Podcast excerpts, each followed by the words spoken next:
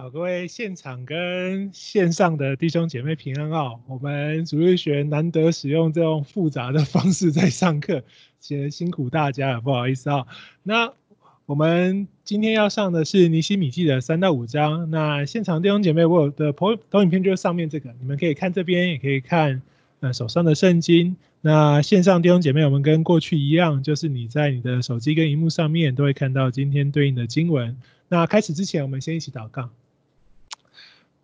父神，我们谢谢你，你带领我们走到尼西米记，主让我们看见一个属灵的榜样，看见一个服侍主的勇士。主求你保守我们，使我们在今天，我们借着读主的话语，看主所给予我们的先知榜样，让我们知道我们在今日的世界可以如何侍奉神、跟随神。求主保守我们今天接下来时间，祷告奉靠主耶稣基督的名求，阿门。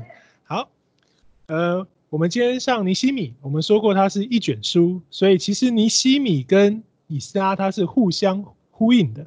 当以斯拉是教导的时候，尼西米就是应用。所以我们在读它的时候，你会看到它很多很多的思想，很多很多的经历，很多很多的反应。我们就要开始学习把自己带入，去感同身受这个所谓现实层面的考量跟权衡。去体会落实这个教导，落实以斯拉教导的难处跟所需要的灵巧，然后我们可以看见一个真正信徒皆祭司的真实榜样。好，所以我们当我们开始看一开始的第一章、第二章，是他跟亚达薛西王的沟通过程。当尼西米开始觉得自己应该摆上去侍奉的时候，我们在经文中看到，我们他并没有把宗教信仰挂在身上当招牌，没有告诉所有人说，我现在要去服侍哦，我现在这个基督徒，我要怎么样怎么样，我拿着很多专属的属灵术语去对应外界的人事物。这其实，在我们今天的教会生态里面，我们常常看见类似的事情。可是我们看见尼希米没有，他把一切藏得很好，因为他需要在王的权柄之下，在不明白王心意的。关键时刻之下，相当程度用他所认识的王所在的世界所需的态度跟做法，以及他手上所有一切的资源来成就他的侍奉。这是我们上一周看第二章，他预备返乡侍奉的过程，是他跟亚达薛西王在沟通的过程。事实上，当我们仔细稍微复习一下，我们来看一下的话，他跟尼西米的对谈之间充满的是政治的巧思啊。我们都知道他是因着愁容，尼西米脸上有愁容，开启了他跟王的对话。虽然说这个愁容，尼西米没有意识到自己是愁容，所以这是个意外。可是尼西米在发生这件事之前，他心里已经预备很久，他为此进食祷告，为着当时他看到犹太地犹大地的城墙被拆毁，城门被火焚烧，他忧愁哀伤，进食祷告很久。所以他试着要把自己摆上侍奉的时候，他其实预备了很久。他虽然没想到会因着这个愁容开始，但是他知道这是一个合适的场合，这是一个他所选择决定要倾诉的场合。不然他可以用别的理由，用别的方式，跟别的话语去解决愁容这个问题。但他没有，他开始说了一个很神奇的事情。他说的是：“我列祖的坟墓。”这是一个经过深思熟虑的选择。首先，这是一个私人的宴会哦。怎么看出来呢？我们可以看到第六节有说，王后坐在王的旁边。在波斯的传统当中，我们可以在以斯帖记看到，如果是一个正式的宴会，是没有女人的。王是特别请人去把他的王后瓦实提给叫过来。在那个国宴的当场，只要是正式官方的宴会，是没有女人的。这是一个私人的宴会，因为王后坐在王的旁边，所以这是一个冬季行宫的私人酒宴，搞不好就是几个王的达好朋友、达官贵人在这边饮酒作乐。尼西米才会借这个机会抒发，而不是搪塞推脱过去，就是找个理由说我的愁容是什么什么原因，保住性命跟职位就好。所以他觉他知道这是一个他可以试试看的场合，他就在这个场合做了。所以他说的是：“哦，我列祖的城，列祖的坟墓。”哎，你说亚达薛西王知不知道尼西米出生是哪个民族啊？一定知道嘛？九正我们说过是保护王饮食、掌管饮食安全的大官，你这没有经过严谨的深交调查，这怎么可能呢？所以王知道他是谁，也知道他你哪里来。王知道他一提就大概是指什么样的事情，可是他没有问，他没有讲清楚列祖的臣遭遇什么事情，他也没讲列祖的臣发生什么事情，王也没有多问。所以你看他们的默契蛮好的，这真的是一个亲密朋友的概念，一个不讲明好办事的隐藏。但尼西米是接受的哦。我们时常觉得我们的信仰拿出去，我们就要把我们的信仰彰显给大家看，我们要把它放到台面上，我们要很多的理由、很多的做法、很多的想法，要让别人知道是因着我们的信仰。可是我们在那边看到尼西米，他决定他要承担起建造城墙侍奉的时候，他直到这个时候都是隐藏的。他也是接受的。好，再来就是定下日期，这很有趣。我给王约定的日期是谁主动定下的？尼西米。为什么？哎，我们通常觉得你要回去做，当然是做好啊。应该是我做完回来嘛。没有，尼西米是定日期，不是定进度。他需要让王明白这是一个短期的任务。我们在后面的经文看到，他就他花了多少天把城墙修好？五十二天。真不到，差不多两个月，他把它全部不到，就不到两个月就全部做完。所以其实他给王明白一个短期任务是会让王安心的原因是，他跟王表明，我就回去解决一些小问题，所以绝对是可以在这个时间点内回来的。王就不会担心所谓事情变得不可收拾嘛。万一你你身为九正，你是我的好朋友大官，你回去，结果你把这个地整个掀滚。那怎么办呢？造成更多的叛乱动乱，这也是王不要的。所以当定下日期以后，他就让王明白这是一个有限度、有范围的任务。所以尼西米我们可以看见，他决定好日期是在跟王沟通的当下就定好的。所以我们可以发现，他其实是一个有强大规划跟安排能力、跟思考能力、预备能力的人。最后就是什么？其实他非常乐于，而且是极力的利用世界的资源跟权柄。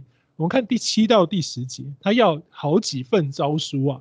我过通过要一个招书，我要到那里要一个招书，我要哪些材料再要一个诏书。当然其实这不是我们喜欢在教会看见的服饰方式，对不对？我们一直把世界的东西拿进来。我今天拿了政府的公文给你，我今天再拿了市长的命令再给你，再给你总统看见奖状。我给你看了好多好多东西，在教会里头侍奉。我们不喜欢看见这，我们觉得这太世界、太世俗。可是尼西米知道要达成他侍奉的时候，他把这一切全部要在手上。所以，弟兄姊妹，你有没有想过一件事情？其实呼召的特别就在这里。他之所以可以做这样的决定，就是神给他独特的呼召，而且恰恰就是神呼召尼西米去重建城墙的原因。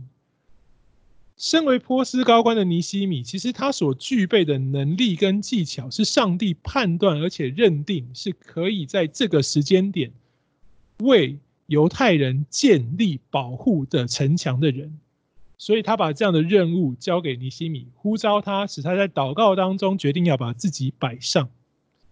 当然，其实你想一想，在这个世界成立教会，我们要不要跟这个世界一起运作？一定要嘛。比如说，好，前任政府订定的劳基法，教会所有的同工都得遵守跟配合。但是我们的生态跟劳基法的生态其实差很多嘛。可是我们还是要配合，所以我们在这此之外，我们还要。多做其他的事情去满足劳基法的规定。好，比如说我们现在要建堂了，我们在周报也就登了，我们要送海沙屋的评鉴跟认定要去整修，送给谁？台北市政府，让他评鉴，让他认定，我们才可得以整修。我们就要送计划书给市政府。其实我们在这个世界建立教会，我们无法脱离这个世界的运作。我们有好多好多是跟这个世界。做一样的事情，可是对或不对，合神心意或不合神心意，端看什么？其实端看我们的心处在什么样的意图。我们跟所有外邦人唯一的差别就是你的心了。我觉得最明显、最明显的例子就是我曾经提过，是创启地区的宣教师，他需要跟当地有完全一致的行为，然后遮盖他的心智跟身份，进到当地，他才可以在当地侍奉。他的生活习惯，他的所作所为，比当地人更像当地人。他必须先不让当地人明白他有这个信仰，才可以接近他，才可以慢慢认识他，慢慢让把自己的心智告诉他。所以，其实我真的觉得，我们的心在这些所有一致的事情上，要招书对或不对，其实就看你的心。你的心如果是拿诏书来。耀武扬威，要让所有教会的弟兄姐妹觉得你很棒，称赞你，不得不听你，这个心是不对的。可是你如果知道这是一个可以帮助你抗衡世界，让你在世界上建造保护的力量的时候，这个心就是对的。这是我们常听的经文，你要马太福音十章十六到十七节，你要机警如蛇，就是灵巧如蛇；寻良如歌，就是纯真如鸽。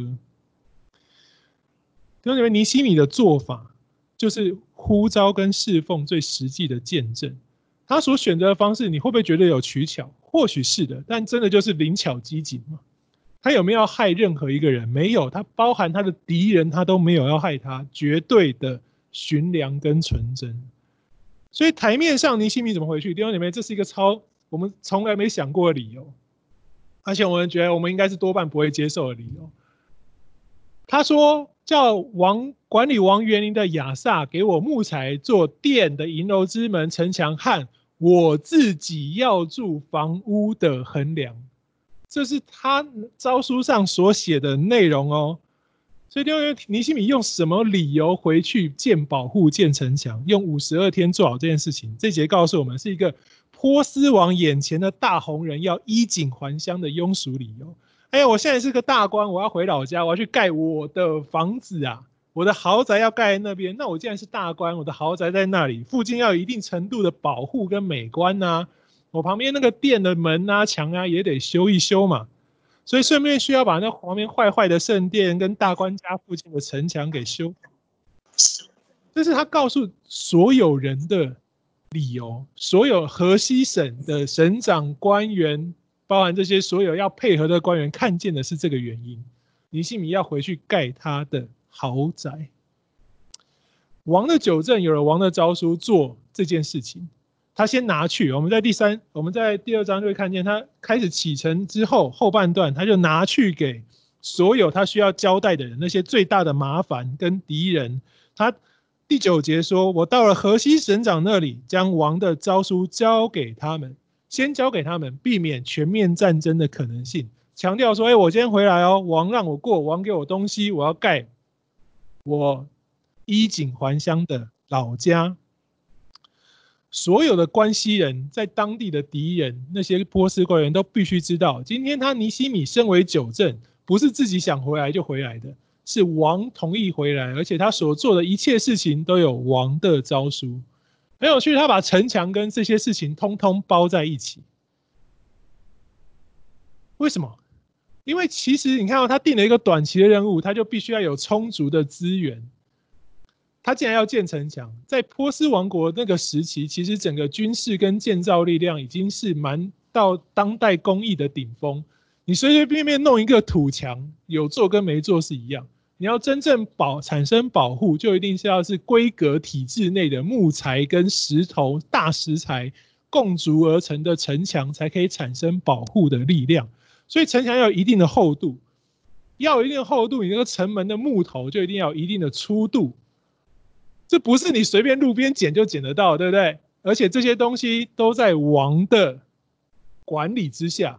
不然王没有管理，你随便谁都拿去盖自己的城墙，那波斯王还当什么波斯王呢？你要坚固耐用，要够多数啊！这只在当时，在那个承平时代，整个都是波斯帝国统治，虽然偶有动乱，但是大家都归附在波斯帝国底下的时候，这是国家的力量。所以倪新宇明白，他如果要做到这件事情，那如果要建好城墙，他就必须利用国家的力量来做事。用正确且合理的方式拿到所需要的建材，才可以在指定的日期内完成任务。他是跟王讲好的，意思是说没有延期的，没有没盖好就可以回，就留下来继续盖，盖完再回去。没有时间到他就得走，所以他必须用到国家的力量，而且更重要的是，他今天是以波斯九正的身份回来。亚达薛西王还记得吗？在以色列的时候有个前令，是说直到他有再有第二份诏书，才可以建造城墙，对不对？你犹太人自己建，以色列自己建，宗教理由这个无关。可是今天尼西米带着他世界的身份，带着这个九正大官的身份，敌人可不可以说你违反王的命令？可以，所以他一定要有诏书，才可以建造成。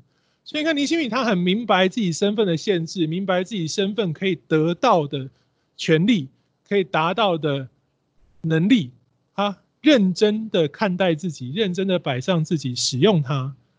所以他知道自己需要诏书，所以他跟以斯拉完全相反哦。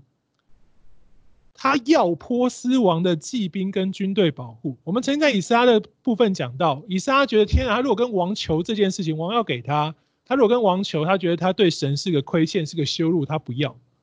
但尼西米反而是跟王要，他要波斯王的骑兵跟军队保护，浩浩荡荡、招摇过市的回去，让所有敌人知道王与他同行，让所有敌人知道他是带着王的权柄跟同意回来的。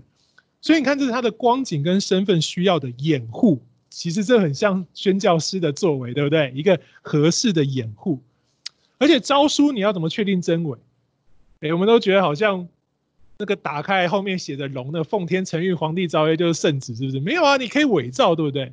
所以当时不是每一个人都可以去念诏书，有皇家亲卫队的某些职分才可以，所以他势必需要王的军官跟骑兵与他同行。可是你看他带回去了。我们在接下来我们看建造城墙的部分，我们会看到尼西米使用的极有限制。他敌人要开始进攻了，他没有用这些他所得到的波斯军队来抵御或帮助。我们在后面建造的内容看见，他只用他自己的族人跟他自己的仆人进行护卫跟放哨监视的责任，带回去的波斯军队完全都没有用。可是这些心智通通隐藏在什么地方？只在他的心里，他没有跟任何人讲，也没有人知道，隐藏在他所有的行为之下。因为我们自己想想，你如果是犹太人，你看到这样的尼西米回来，你会觉得这个家伙是一个好的侍奉者吗？是个好的基督徒吗？是个值得我敬畏、顺服、听从的好的宗教领导者吗？不会吗？你觉得天哪，这个太世界了，对不对？可是没有任何人知道，尼西米把这一切藏在他的心里，因为他知道只有这样才可以完成神托付他的任务，忍辱负重。其实宣教师就在做这样的事情，所以宣教师值得我们好好的关心跟为他祷告。好，那接下来怎么做呢？尼西米为什么说都藏在心里？二章的十一到十节三节说，他说他到了，停留三天，夜间只有他跟几个他的。仆人起来，上帝感动我心，要为耶路撒冷做的事情，我并没有告诉人，没有任何人知道，只有我自己骑的牲口，没有别的牲口在我那里。意思就是说，他是微服出巡，偷偷摸摸，趁晚。那时候可是没有电灯的日子哦，你晚上跑到荒郊野外，其实是很危险的，而且你是在去到敌人的领域里头哦，晚上偷偷的出了这个门。沿着西走，查看耶路撒冷的城墙，是绕着城的外面偷偷的查看。他看见一切是城墙被拆毁，城门被火焚烧。兄弟们，尼西米真实的意图只有他自己知道，然后他也不确定可不可以做，他没有回去过，所以他一回去，三天处理完该处理的公务，交代完该交代的事情，抓紧时间暗中调查。要去检查现状跟自己理想跟呼召的差距，确认可做的方式。确认完之后呢，他就公开宣布他要怎么建城墙，毫不迟疑。本来是九正一级还乡，为自己盖豪宅，顺便盖保全措施。但他探查清楚，知道可行，知道怎么做之后，预备好自己，就坚定的按着自己的呼召宣布。凭着他对神的信心，完全的承担这个建造城墙的任务，他就跟所有人讲了：我们现在要开始盖城墙。所以弟兄姊妹，你看，其实尼西米的灵巧非常灵巧，可是他在灵巧当中有对信仰毫不动摇的纯真跟寻良，这其实就是我们在这个世界侍奉需要学习的事情。我们需要很灵巧，可是我们的心一定要对。你知道你侍奉的是神，当你确定的可以怎么做，你明白神要你这样做的时候，是凭着信心努力的去做。灵巧有一定的限度，你不能用到底。你看尼西米确认了，状况都如他所想。确认神的呼召是要他如此行，毫不迟疑是向所有人公布哦，包含那些敌人，他要开始建城墙。所以其实你是以斯拉跟尼西米，他们在很多事上可以对照，可以让我们看见看待事情的价值观中间那个条线，跟他身旁那个所谓的灰色地带到底在哪里。我举个例子，以斯拉跟尼西米，我们刚刚说过都要回耶路撒冷，一个拒绝军兵，一个要军兵来保护。那到底谁对谁错？谁比较有信心？所以弟兄姐妹，我们真的事情不是看表面的动作。信心如果用表面表征来决定大小，那我们就无法说解释尼斯拉呃尼斯拉跟尼西米的差异的。事实上，你仔细想想的话，以斯拉的呼召是传道人的职分。他是知道自己是要明帮助人明白且回归信仰，所以他不要军兵，他真的不能沾染这个世俗的权利。他有，可是他知道他是要去做传道人，他不要，他也不合适用军兵。尼西米的呼召呢，其实用系统堂来说，他就像长职的职分，他要运用自己所有的恩赐跟能力，为信仰建造保护，建造教会，使教会坚固强大，而这是神的心意。这两个一起。共组起来会达成什么效果呢？其实我觉得，哎，我按错了。好，其实我觉得是启示录二十一章三到四节，我们都觉得是新天新地，但事实上它是一个进行式。教会应当有这样子的功能，教会应当有这样的保护。看哪，上帝的帐幕在人间，上帝的帐幕就是教会。他要与他们同住，神与我们同住，对不对？圣灵居住在我们心中，我们要做神的子民，因着耶稣基督的十字架，我们都是他的子民。我们都明白神与我们同在，我们也都经历过神擦去我们一切的眼泪，使我们过去的痛苦、悲伤能够过去，不再有死亡。弟兄姐妹，我们真的有，我们有死亡吗？我们有永生，对不对？当你在这信仰当中，你虽然还没发生，可是你知道你有永生。你已经不再要面对死亡，你也不再悲哀、哭嚎、疼痛，因为这个地方会有保护，会有肢体，会有安慰。然后你会发现，在你还没认识神、还没经历神、还没与神亲近的那个之前的事都过去了。根本这是美好的保护，就像教会，就像尼西米所建的城墙，是借着人的侍奉显明他的心意。使教会成为美好的保护，所以，呃，尼西米在二章的十七到十八节有一个强而有力的连接。以后我对他们说：“我所遭的难，耶路撒冷怎样荒凉，城门被火焚烧，你们都看见了。来吧，让我们重建耶路撒冷城墙，免得再受凌辱。”其实很对应刚刚启示录你所看见的事情，对不对？当教会被建立起来，保护被建立起来，神与我们同在的时候，我们可以免受凌辱，免受罪恶的凌辱。尼西米下一句话最重要了，我告诉他们，我上帝施恩的手怎样帮助我。所以你看他过去无论自己做了什么，自己想了什么，他一切都把它定义成上帝施恩的手帮助我。所以。所有的人听见就说：“我们起来建造吧。”然后谁使他们的手坚强？他们自己哦。我们通常觉得一定就是就是你的听到上帝的话语，你就是等待上帝去鼓励你。没有，其实你做对的时候，弟兄姐妹彼此肢体的关系是可以彼此经历、彼此扶持、彼此激励。他们使自己的手坚强，做这美好的工作。因着尼西米的服事，因着尼西米的榜样，因着他们彼此听见这样美好的盼望跟见证，期待他们的侍奉达到的果效，他们就一起努力前行。这是教会的侍奉，很美。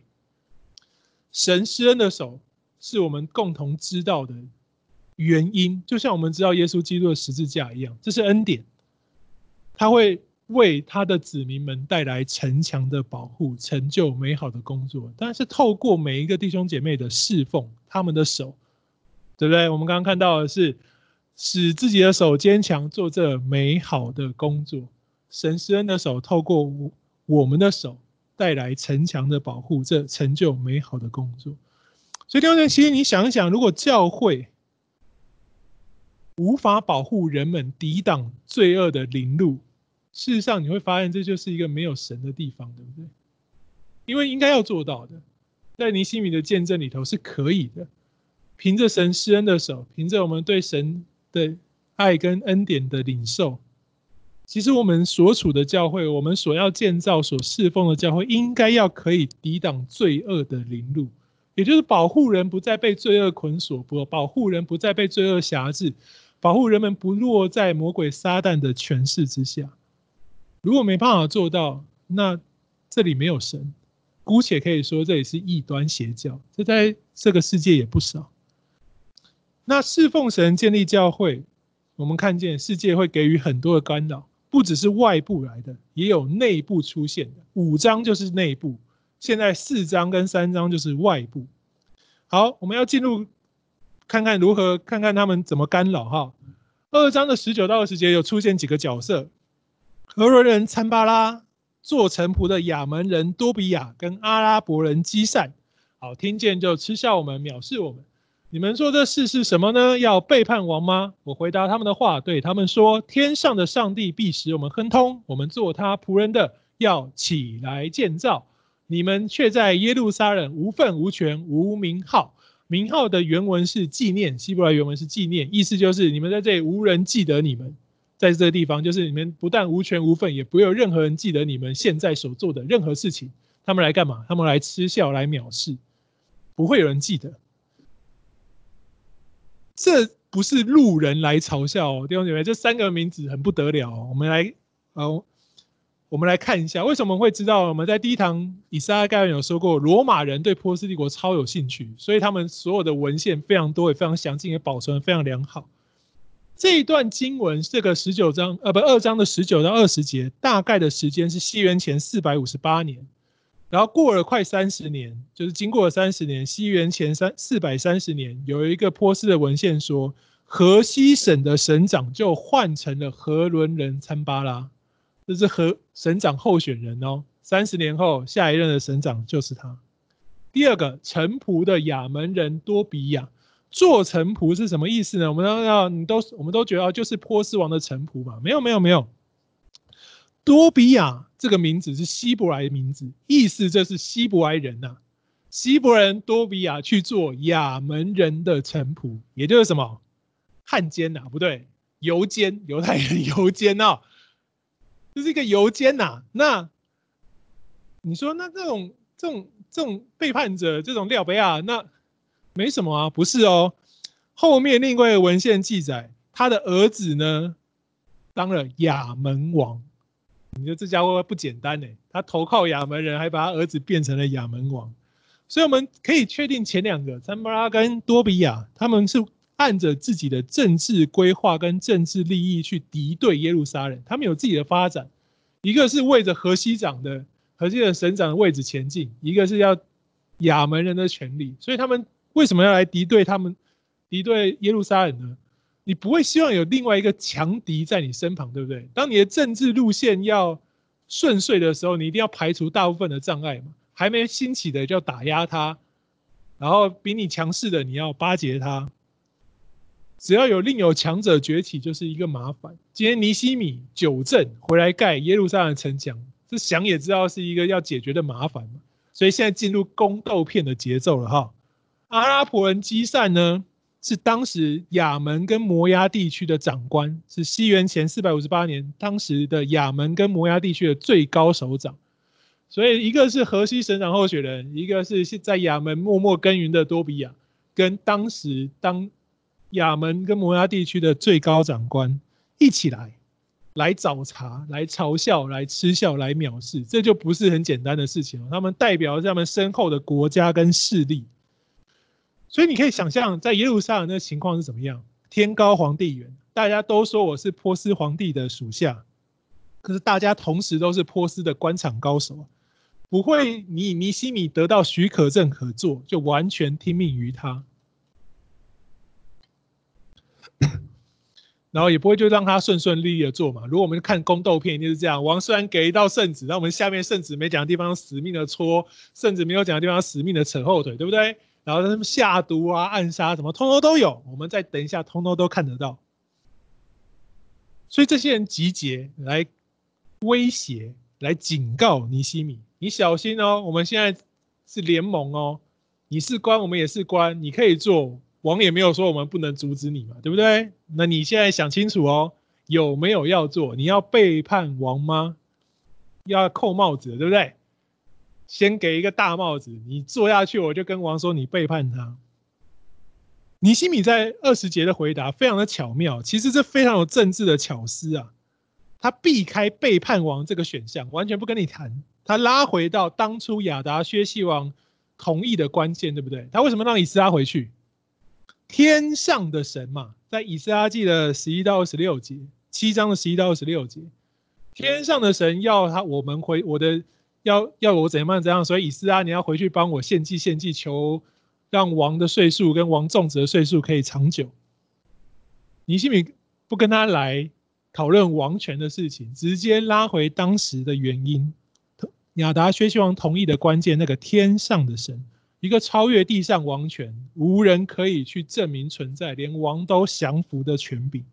然后他说：“我们是神的仆人，所以我们现在在为神做工，在立场上站得很稳，对不对？没话讲，是不是真的是？那亚达学习有没有说过那句话？有没有那条圣旨？通通都有。所以这群敌人无话可说。然后再强硬的回答，很很强硬哦。你们在耶路撒冷无权无势无名号。”兄弟们，你看尼西米，其实他非常懂官场运作，对不对？我先让你无可指责，我现在再用应有的权柄压住你。他很强势诶，他师出有名就毫不退让。我们不喜欢这样子的教会领导人，对不对？我们觉得你要公谦和啊，善良啊，与众人和睦啊，不要惹起无谓的麻烦。尼西米怎样？没有在跟你客气的，直接。用他应有的能力、权柄，坚定的抵挡，运用他一切的势力。同时，其实他有第二层心意哦。你们若来阻挡我盖城墙，你们会在这里无权无份无名号。听见的还有在场很多人嘛，来嘲笑我们。听见还有在场许多以色列人，那些人听到的时候，我如果不起来盖，我在这地会怎么样？无权无份无名号，无人纪念。所以其实他传递一个消息给以色列，他这真的是一手鞭子一手胡萝卜啊！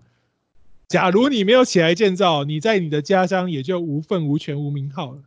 有激励的好话在前面，刚刚我们前面二章他探查完，他讲的是激励的好话，在这边要开始做抵御外侮的时候，他讲的是警戒的重话。所以其实你看，我们的上帝也是这样啊，他是有公纯然的公义，也有完全的怜悯。你永远不能偏向哪一个，所以圣经跟我们说，我们当所行的是合乎中道。一个该怎么样做，我们就如此行，按着神的托付、神的指引、神所给我们的能力去做。所以呼召很重要，弟兄姐妹，你要好好检视你的呼召，因为你的恩赐、你的能力是上帝托付给你的。你的呼召可以使你做神知道只有你能做的事情，这是非常重要的事情啊。好。尼西米的聪明又呈现在第二个地方。他刚讲完了，好，拉回了天上的神，我们要开始盖喽，立刻就开始盖哦。第一段谁盖？他选择大祭司家族，以利亚实大祭司和他的弟兄众祭司起来建立羊门。第一段把羊门盖起来，然后他们干嘛？他们在使那个门分别为圣。这段记载其实蛮呈现一件事情啊。你的传道人如果是可以以身作则、承担侍奉的重要，接下来每一个弟兄姐妹就会跟你一起投入在建造教会的工程当中。大祭司带头做，就是从古至今，大祭司绝绝对都是老人家啦，一定是超老的。你看他在那边搬石头砌墙，你会不会被他激励？比如说我们现在要重盖。过那边的信友堂，你看神牧师在那边拿砖块盖，你会不会过去帮忙？一定会嘛，就同样的道理。所以尼西米聪不聪明？很聪明啊，但是他不只是聪明而已，他知道这件事情的重要，他叫他们分别为圣。宗教的代表人物，宗教的第一领袖参与在其中，并且在当中有宗教性的作为，代表建造的意义是宗教性多过其他部分。连接到刚刚说的上一段，天上的神命令我们做，所以你如果只是用世界的方式做，他们就可以说你嘴巴说一套，但你实际在背叛。可是他把一切跟他的信仰完美的结合起来，其实。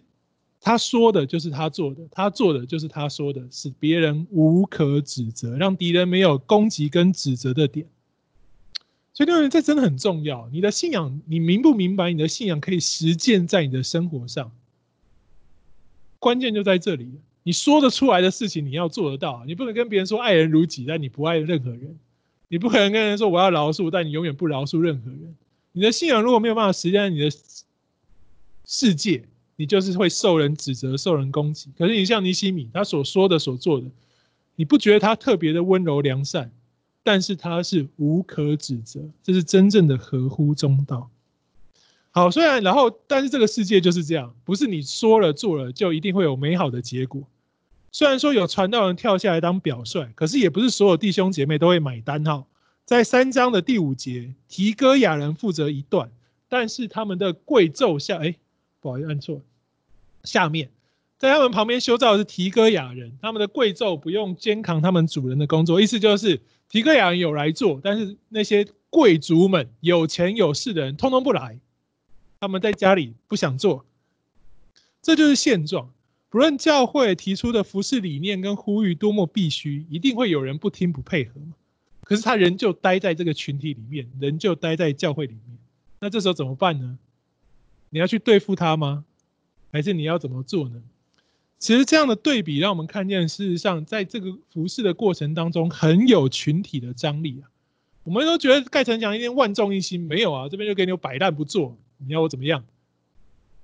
你看好，我们如果在教会侍奉，这边的人累得要死，辛苦要死，那边的人享受成果，可是你们在同一个团契聚会，你会不会心里有点？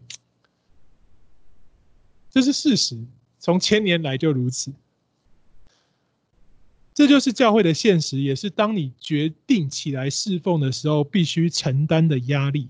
可是我们看尼西米泰然自若，他有没有被他们影响？没有。有没有理他们？没有，无所谓。所以其实我们真的蛮需要在这世界上有一些历练再来服侍的。在官场的高压的环境，他可能觉得这个无所谓的啦，所以他就比较能够承受这些信仰上难以承受的事情。但不是只有这样，我觉得最美好的就是绝对没有只有到这里为止。同时。我们会在侍奉当中看见感动人心跟激励人心的另外一面，所以一起侍奉真的蛮重要。你会看见你要警戒的部分，你也会看见感动你跟激励你的部分。第九节，户珥的儿子利法亚，他是谁啊？他是管耶路撒冷城区一半的人，就整个耶路撒冷城，他管这一半，他自己亲手来建造；管另外一半的，不止自己来，把他的儿子还有女儿们都带来了。兄弟们，这其实就是。美好的见证，对不对？你看见这些贵族不做事，可是你看见这些贵族不但自己做，还把女儿都带来做。甚至我们刚刚讲那些提哥亚人哦，你觉得他可能觉得哦，天哪，我们负担这么多，我们还有人不做，我已经够累了。可是他们愿做到什么程度？后面二十七节他再修一段，他说没人做这段，是不是？我们来，我们来。自己再去把这一段接下来，而且是不好做的那一段哦，对着那凸出来的大城楼，直到厄斐勒的城墙，那是最麻烦的那一段。对着凸出来的大城楼，不是我盖一道直直的墙而已，你现在要开始去接上城楼，是最复杂的那一段。但他们自愿去做，所以弟兄姊妹，其实服事就是这样，你会看见很多人的事情，但最终会使我们在信仰当中成长。或许这个就是神学上说已然未然的过程。你觉得他有钱有能力大有资格，可是这样的人却不愿意来。可是你却看见同样是有人乐意多做，还有人全家动员。我觉得神就很有趣嘛，他是这样讲啊，他拣选世上愚拙的，为要使有智慧的羞愧；又拣选了世上软弱的，要使强壮的羞愧，使你们得以在耶稣基督里是本乎上帝。他使基督成为我们的智慧，成为公义、圣洁、救赎。这是哥林多前书的。你说那些？贵族看到这些人，他的族人这么的摆上，会不会心生羞愧？Maybe 会，会不会悔改？Maybe，他就成为一个美好的见证。所以我觉得，其实神拣选人没有一定的道理，但是终究是要使人得益处。所以弟兄姐妹，我们要记得，我们的服侍、我们的侍奉，不只使教会得益处，也要使人得益处。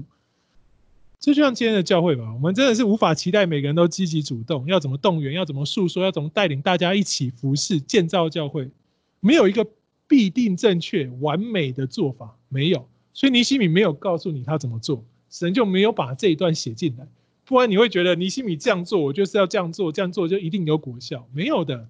神要你按着你的恩赐、特质、心智呼召做你能做的，所以他不告诉你尼西米怎么做。圣经真的很有趣。你要知道，他绝对不会不说；你不需要知道，他一个字都不跟你讲。所以，其实读圣经就是你会知道神在对你说话。好，但总之，我们知道的是，尼西米在短短的五十二天中就做到了。他常常回忆到这件事情，他的回忆就是说：“耶和华神施恩的手帮助我。”那对，你要你回侍奉起来的时候，你的回忆就是你会知道你在这当中。经历神多少多少地方，这是很美很美的感动。你知道神与你同在，你知道你经历神，你知道你的神是又真又活的神，这是很美很美的事情。所以一个基督徒真的你要起来侍奉，因为这是你经历神唯一的，而且是最好的方式。好，第三章我特别插出来讲一下，有一段其实很感动读圣经的人，就是这二十四节。你们觉得这二十四节没什么吗？但是你如果配上世界，就很有趣了。那我们都知道，这世界上有考古学嘛？在一九六零年代，有一个考古学家叫 Kingyong，Kingyong 是很有名、很有名、很的一个圣圣经考古学者。他在那一九六零年代主导一个耶路撒冷的挖掘计划，主要就是要找出城墙。他们在那边挖啊挖啊挖啊挖，就沿着城墙一直挖一直挖，好，挖到一段，突然就是哎，怎么往前挖就是挖不到，左怎么挖就是没有。他觉得你怎么会这段被打坏了这么彻底？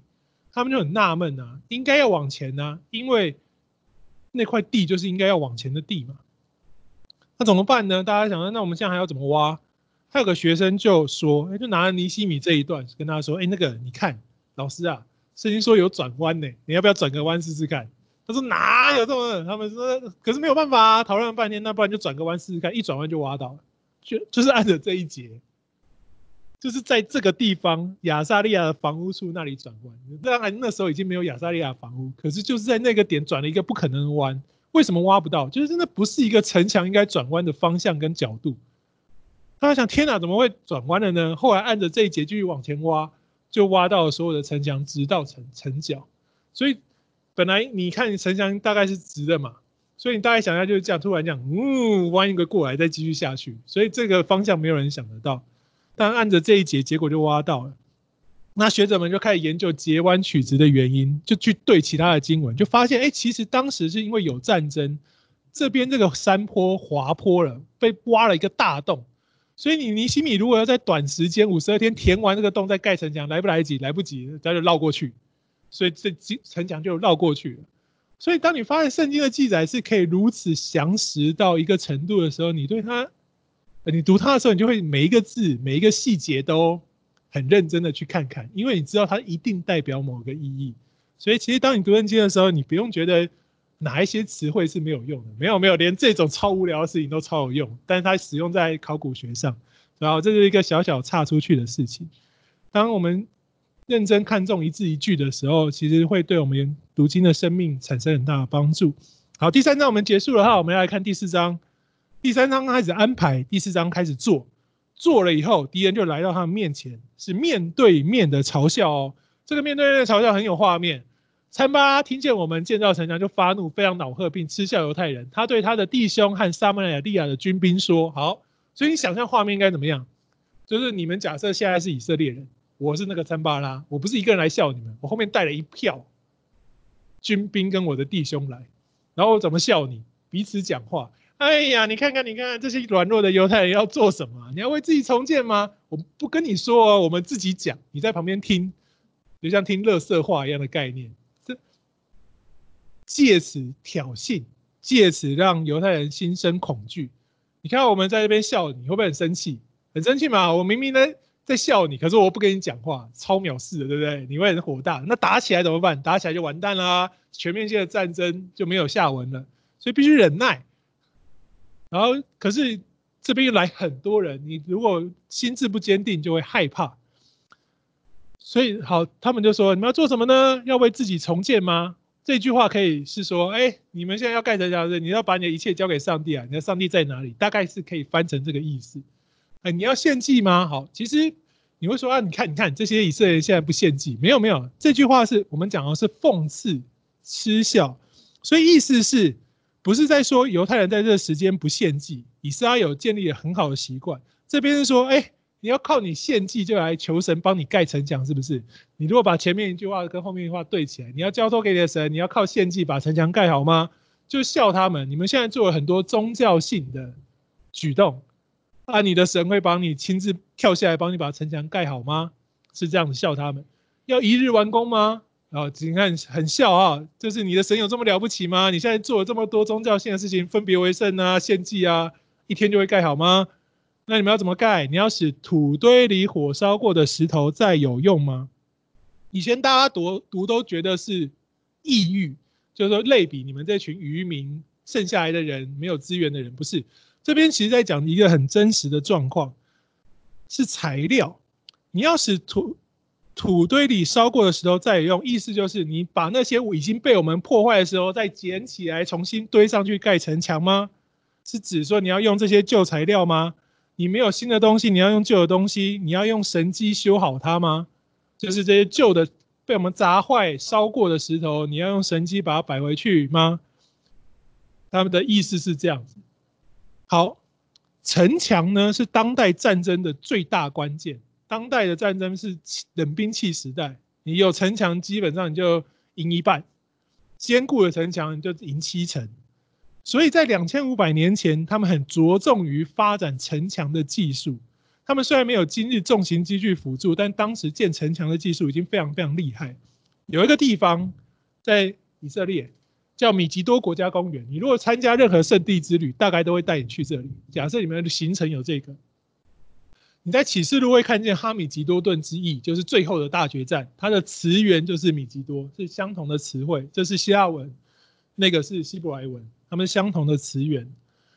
米吉多是连贯非洲跟亚洲最重要的地方，是那唯一的一个平原，是两洲军事跟贸易的主要路线，所以是。大部分的重要战役都在那边打的，打了超多有名的仗，然后很多大都要抢那里，因为那边是交通要冲，是军事要地。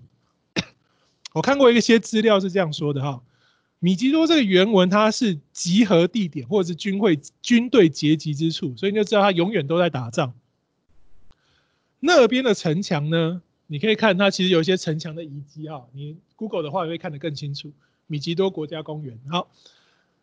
都是用大石头，就是非常非常大块的时候，大概都跟桌子一样大块的时候堆叠而成的。而且他们那个堆叠啊，技术非常好。如果你去参加圣地之旅，那边的导游通常带你到了米米吉都，会给你一张纸片，叫你干嘛？去试试看插在城墙石头跟石头缝中间那个缝，叫你想办法把纸插进去，你会发现插不进去，非常的密合，是他们很认真的在凿石头，凿到就是可以完整的堆叠。当你力量分散的时候，它就很稳固嘛。石头又那么重，就不容易被攻破啊。是纸片都不容易塞进去的密合，所以那时候的城墙的技术是非常先进的，或者是强大的。好，凿石头要敲打，被火烧过，按照材料学的定律，你烧了就脆，它就脆化跟硬化，不能敲，你敲了它就碎裂。所以，当你是被火烧过的石头，你就只能整块拿起来用。它的防御力好不好呢？不好。我们刚刚说一敲就碎嘛，别人拿个大木头一撞就垮啦。所以刚刚多比亚才在旁边说：“你们这样修造的石墙啊，狐狸上去就崩裂了。”就说你没有用啊。狐狸小小只啊，轻轻的。狐狸的特征是什么？不容易被发现，隐秘性高，走路轻巧，跟猫一样，对不对？他在笑你们，走他走上去就碎裂了，意思就是说你这个走上去就坏掉了，一点用都没有，你们的城墙没有用。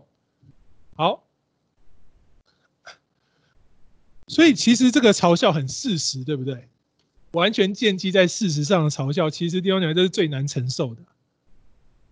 就是你明明知道这一切都是真的，你无可回嘴，然后他拿这个来藐藐视你、嘲笑你，你无法反驳跟回击，这种羞辱其实很痛，对不对？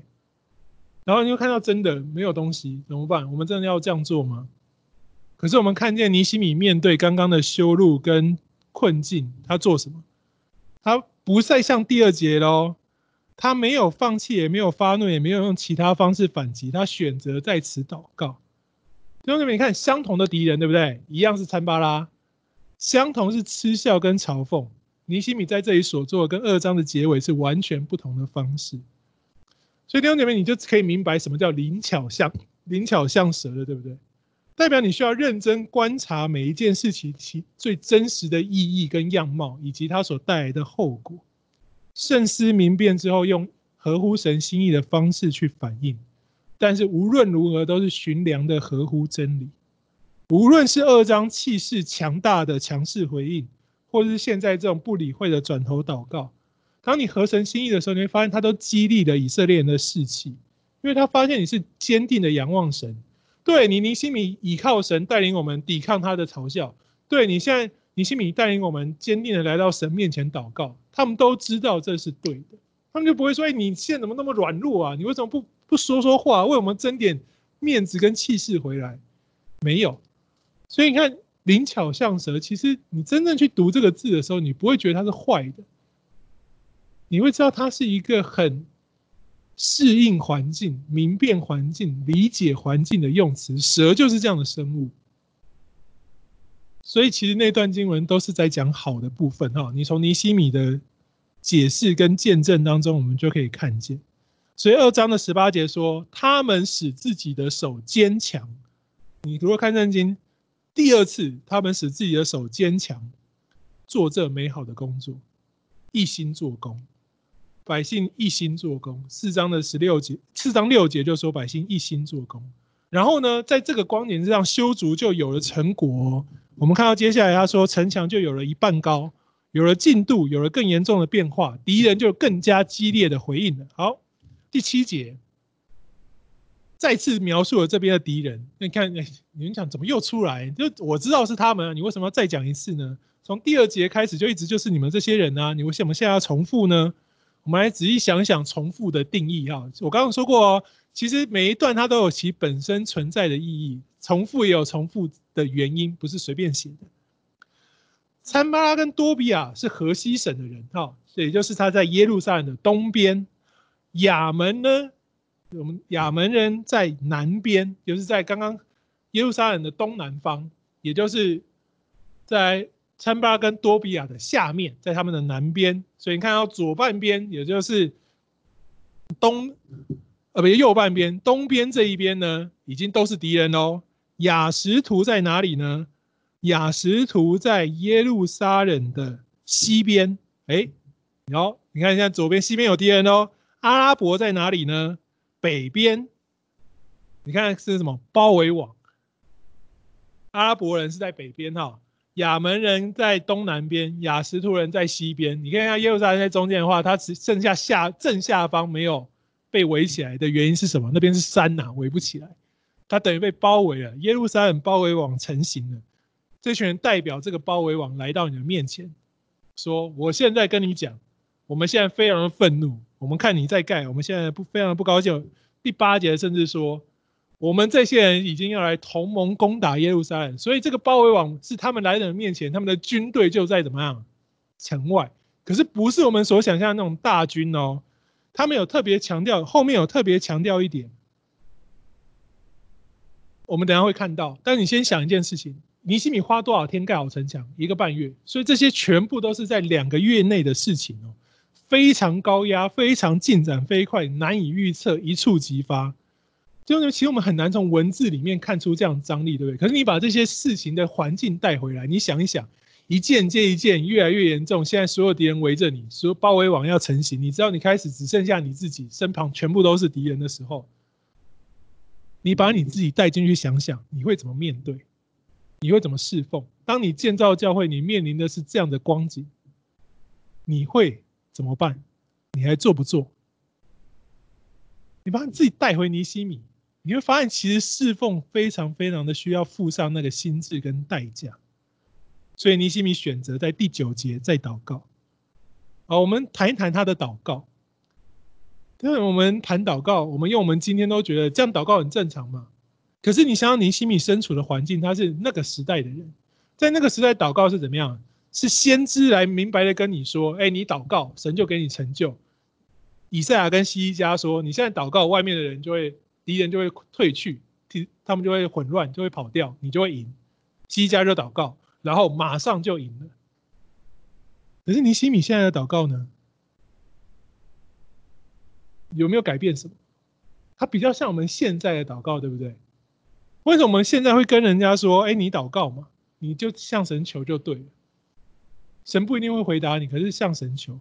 我们为什么可以跟别人说你这样做是对？其实就是从这段时间开始的。尼西米呈现的是一个自发性的祷告。你看他遇到挑衅或愤怒，他就祷告，但是没有期，他没有期待环境跟状况产生天翻地覆的改变。敌人现在要进攻了，他也祷告，但没有任何神迹发生，对不对？众人是在祷告后，你如果看经文，祷告后他是拿起兵器去站岗，日夜防备他们。他的祷告很贴近现在的我们，原因就是在亡国时期，我们刚刚说那个先知来叫你祷告的祷告，代表是传关系的梳理。你想想，如果你通常都不祷告，今天传道人跟你说你祷告嘛，你祷告病就会好，你祷告了病就好，你会觉得哇好厉害，对不对？可是这代表的是什么？你平常不认为这个神会听祷告，你也不想跟他祷告，你也不觉得你病会好。这就是亡国时期的信仰。那个先知，你负责跟上帝瞧瞧好，瞧好跟我讲，我照你说的做。这是关系的疏离。他不知道，也不想，也不会去跟神说话，所以先知来传话。到了这段关系真正断离跟失去，也就是被掳。他在被掳的过当中，知道每个人都开始感受到自己需要神的时候，这个过去那个就成为一个过程，使人明白自己不足的基础。祷告就在此成为信仰跟基生活当中一个无法制止的动力。你现在开始知道它会使你得安慰，你不再求结果，你知道我需要的是神，而不是那个结果。从尼西米开始的，你期盼的是神与我同在，远胜过其他一切的事情。这是祷告。在那时候祷告，你看尼西米祷告，面对这些难处，面对这些情绪，他要的是我要知道我有神，我跟他祷告，我知道神与我同在就够了，然后继续做我应该所做的所有事情。从被掳归回开始，祷告就变成了这样一个自己与神的相处跟合作，也就是我们今日跟大家说，你可以随时借由祷告支取力量的原因。其实这是很宝贵的信仰保障，借着被掳跟归回，我们才得到的。所以圣经说嘛，你要常常喜乐，不住的祷告，凡事谢恩，因为这是上帝在基督耶稣里向你们所定的旨意。这是帖帖撒罗尼迦前书五章十六到十八节，也是我们所熟悉的经文。你要在征战当中常常保有这样的心啊，常常喜乐，不住的祷告，因为这是神的旨意。征战就是祷告，你只能靠祷告去征战。因为征战是你就算祷告，仇敌也不会放过你。那彼得前书怎么说？彼得前书五章八到九节说：“你务要警醒，要谨慎，因为你的仇敌魔鬼如同咆哮的狮子，走来走去，寻找可吞吃的人。你们要用坚固的信心抵挡他，因为知道你们在世上的众弟兄也正在经历这样的苦难。仇敌不会放过我们，我们随时在征战当中，所以你只能像尼西米一样。”无法面对的时候就祷告，所以很难呐、啊。十节就说犹大有话说：“不行了，受不了了，撑不住了，我们没有力气了，这样下去建不了城墙了。”而且同时敌人说：“趁他们不知道、看不见的时候，我们进到他们中间，杀了他们，暗杀。”我们讲过嘛，不能发展成全面的战争，所以这个包围网是敌人带着他的间谍来了。犹太人就去见尼西米，说：“你必须回到我们那里。”代表现在大家希望尼西米出来亲自出马解决问题。你赶快站出来带领我们，帮助我们解决这些问题。好，因为大家不知道该怎么办啊，我们不知道可以做什么。尼西米就说：“好，现在所有人武装起来，站在城墙后低洼的空处。”所以你想起来不是真打哦，这边就是叠对叠的。我知道你们要盖，我不能公然打你。我现在趁你们看不见、不知道的时候暗杀你，就像日本那个时候。那个维新政府不就一批那种专门暗杀的天诛志士嘛？大概就是那种概念，现在进去把那些人杀光，把重要人都杀掉。尼西米他们就像新选新撰组一样，要防御，躲起来，躲在城墙边低洼的空处。就是我知道你要偷偷的来，我现在偷偷的埋伏对付你。你看，就像电影一样，有没有谍对谍策略战，一来一往，两边都想办法得到正确的情资。哎，你看尼西米怎么知道他们要来？看有间谍在他们里面，对，别人怎么知道你们现在这里面？躲起来，他也有间谍在这里，所以你看尼西米的服饰非常的世界啊！你看要派奸细，你看要用战争一切的手段去维护应有的权利，一边要暗杀，一边要抓间谍。你看极高压的环境，士气低落，外敌入侵，一直处在弱势跟下风之处，生死存亡的关头，尼西米给了大家一个努力的方向。为什么他可以这样做决定？这是他的呼召嘛，他的能力，他知道如何制止这些波斯官场上的敌人。我不给你，我不先打你，我现在就躲起来抓你。好，那敌人怎么办呢？敌人知道了嘛？那敌人等一下就知道了哈。我们现在尼西米怎么说？他说：“来，我们现在就起来战吧，要战就来战，不要怕他们。你要记得一件事情，你的主是大而可畏的，不要怕了，反正我们今天就是打。”他来，我们就打，抓起来。打，你要战争很害怕，对不对？尼西米说：“不要怕，你的主是大而可畏，下定决心喽哦。”可是你要，我们又看到后面又开始急转直下。他虽然下了破釜沉舟的决心，大家来上，可是他立下心志，做好准备的时候，不代表是你一定要把结果塑造成那个方向。通常用现在的话，就是你做最坏的打算，做最好的预备。要打就来打。可是有没有一定要打？没有啊！敌人的计谋是见不得光的行动。后面说，他们发现以色列人都知道了，有防备，无法暗杀，他们就彼此吵起来。不知道在什么争论中，他们就说我们无法执行暗杀计划。那尼西米有没有勉强自己要去打他？没有，大家就回去，回去做工。尼西米的结论是：嗯，神破坏他们的计划，所以我们就回去，各做各的工，下定决心要打了，但没打。所以其实你看，我们其实立下心志这件事情很有趣。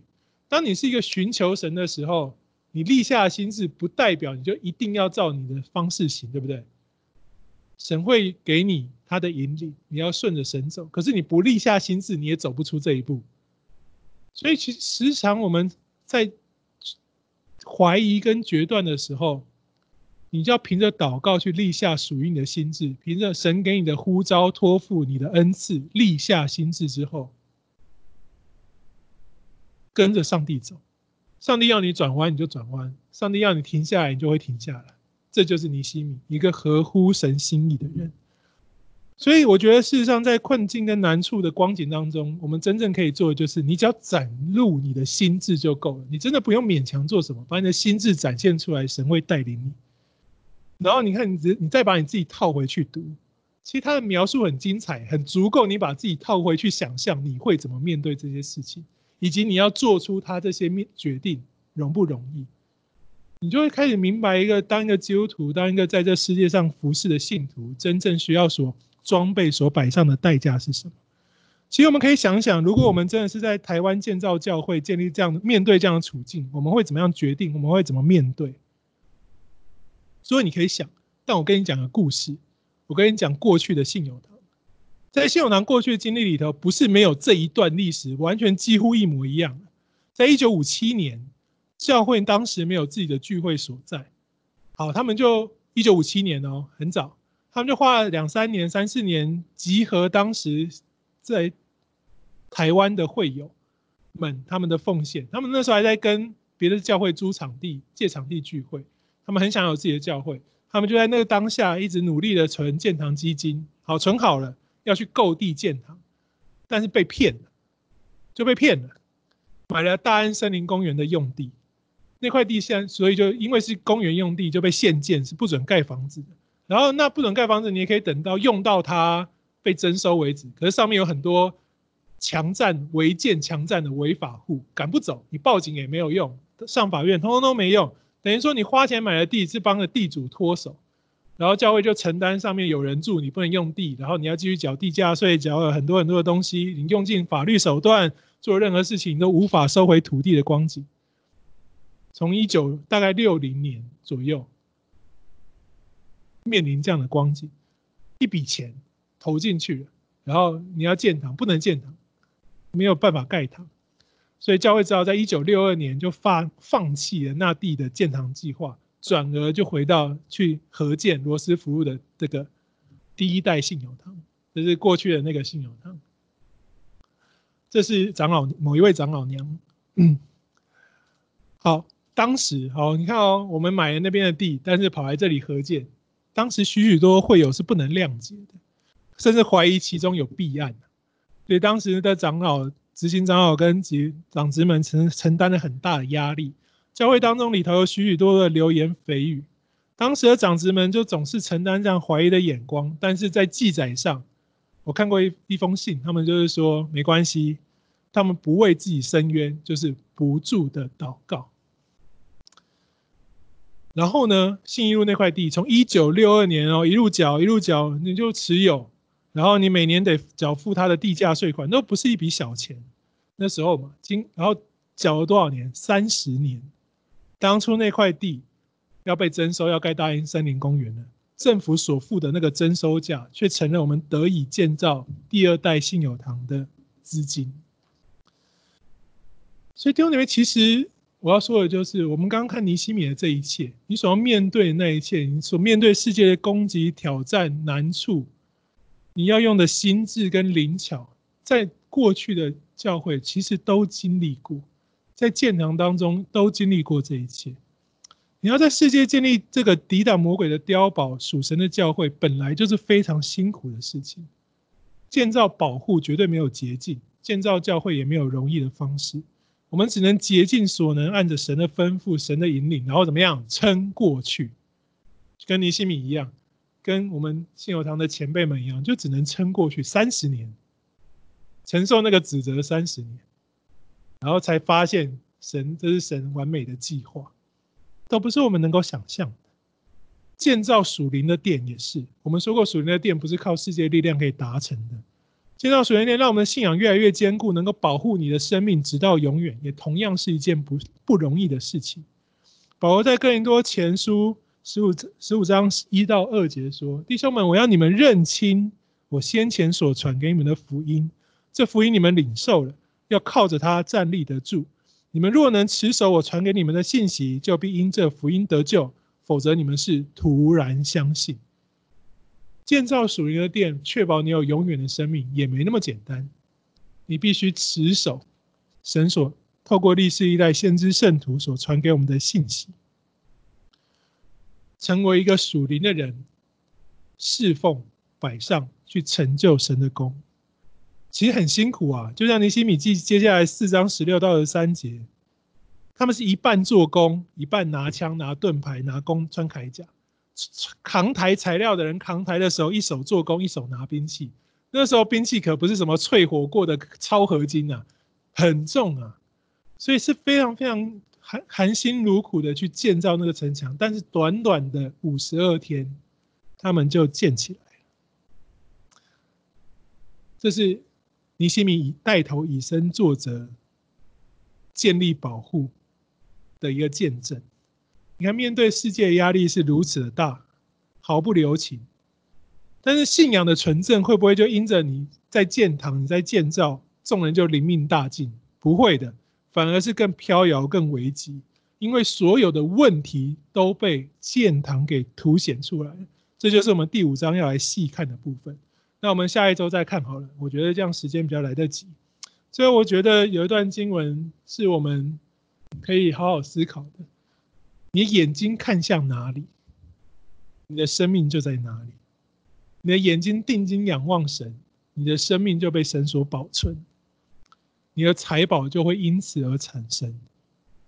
当你眼睛看向神，定睛仰望神，你的财宝就在天上，你的心也在在那里。可是你的眼睛如果转向，转离开神，看向世界的问题、压力、难处、苦楚，一切的民生，世界所要带给你的一切。当你转眼看向那里的时候，你的全身就黑暗，你里面的光若黑暗了，那黑暗是何等的大。所以，弟兄们，今天的课程，我们希望就是你可以成为一个定睛仰望神、认真侍奉神、建造教会、建造你属灵生命的信徒。好，我们一起来祷告。父神，我们谢谢你，你在千年前为我们预备下这美好的见证、属灵的榜样。主，谢谢你，让尼西米为我们展现了一段不容易的过去，但主，我们却看到了是一个如明云彩般美好的见证。求这见证激励我们，使我们按着神给我们的呼召，托付我们所有的能力、恩赐、权位来侍奉我们的主，建立属主的教会，成为弟兄姐妹的保护，让神的帐幕在人间，让在我们当中。不再有哭嚎、疼痛、哀痛，不再有死亡，让一切都过去，我们成为新造的人。谢谢主，祷告奉告我主耶稣基督的名求，阿门。好，弟兄姐妹，有件非常重要的事情要记得，下一周我要外出讲道，所以我不在，所以下一周停课哈。六月十四号停课，然后二十一、二十八，我们在最后两堂我们会上完尼西米跟以斯拉课程。那我们下周停课，请记得哦。我没有办那个，因为下周有点比较忙，我没有办法再录影，所以下周停课。二十一号、二十八号仍然是实体跟线上同步进行，然后接下来就会把录影放上网路。好，今天课程到这边结束，谢谢大家。好，下课了，谢谢。